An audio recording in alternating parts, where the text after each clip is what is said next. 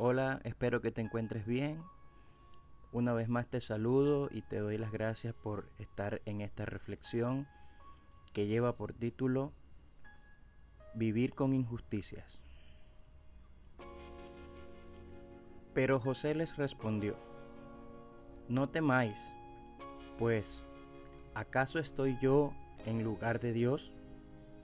Vosotros pensasteis hacerme mal, pero Dios lo encaminó a bien, para hacer lo que vemos hoy, para mantener con vida a mucha gente. Génesis capítulo 50, versos del 19 al 20.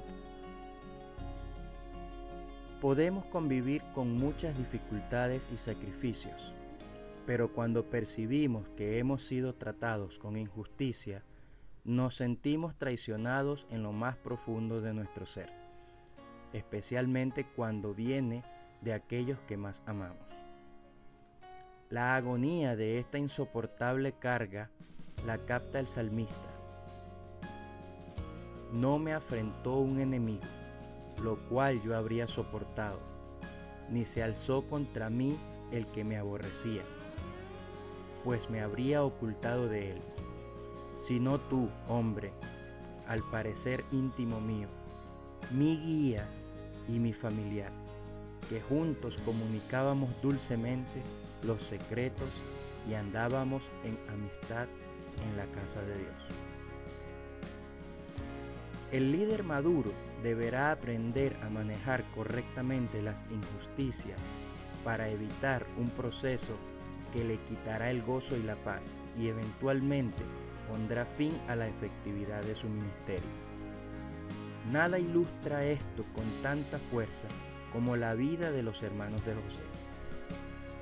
A pesar de que habían pasado 44 años desde aquella terrible decisión de vender a José como esclavo, seguían atormentados por lo que habían hecho, presos del miedo a la venganza. Piensa en eso, la mitad de la vida atormentados por algo que habían hecho casi 50 años antes.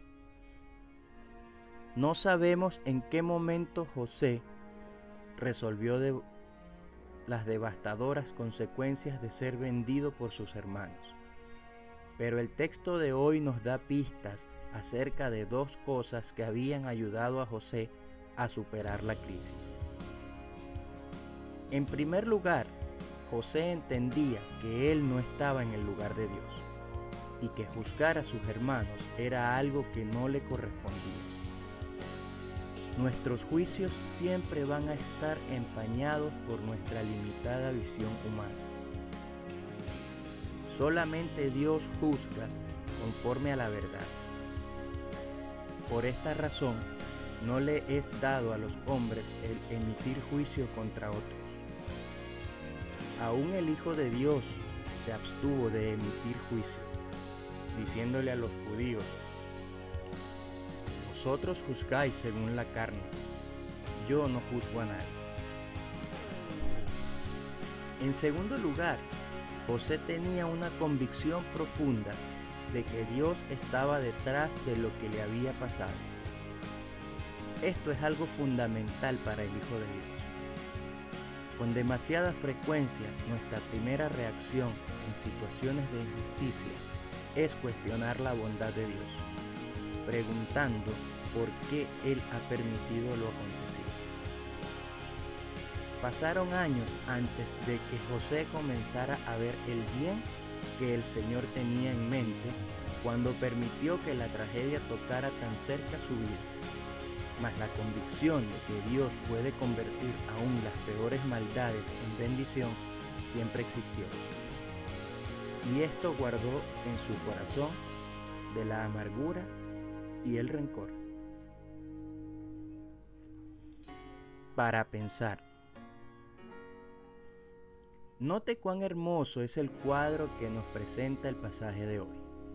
José, el hombre que había sido tan injustamente tratado por sus hermanos, llora por la angustia de ellos.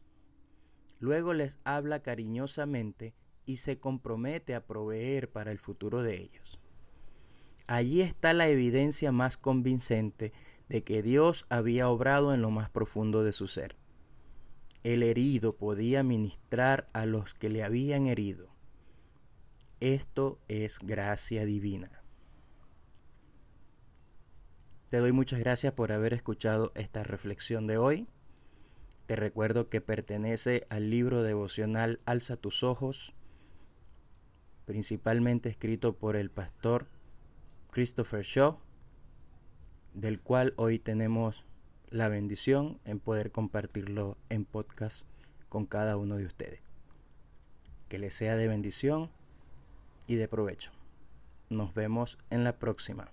Chao.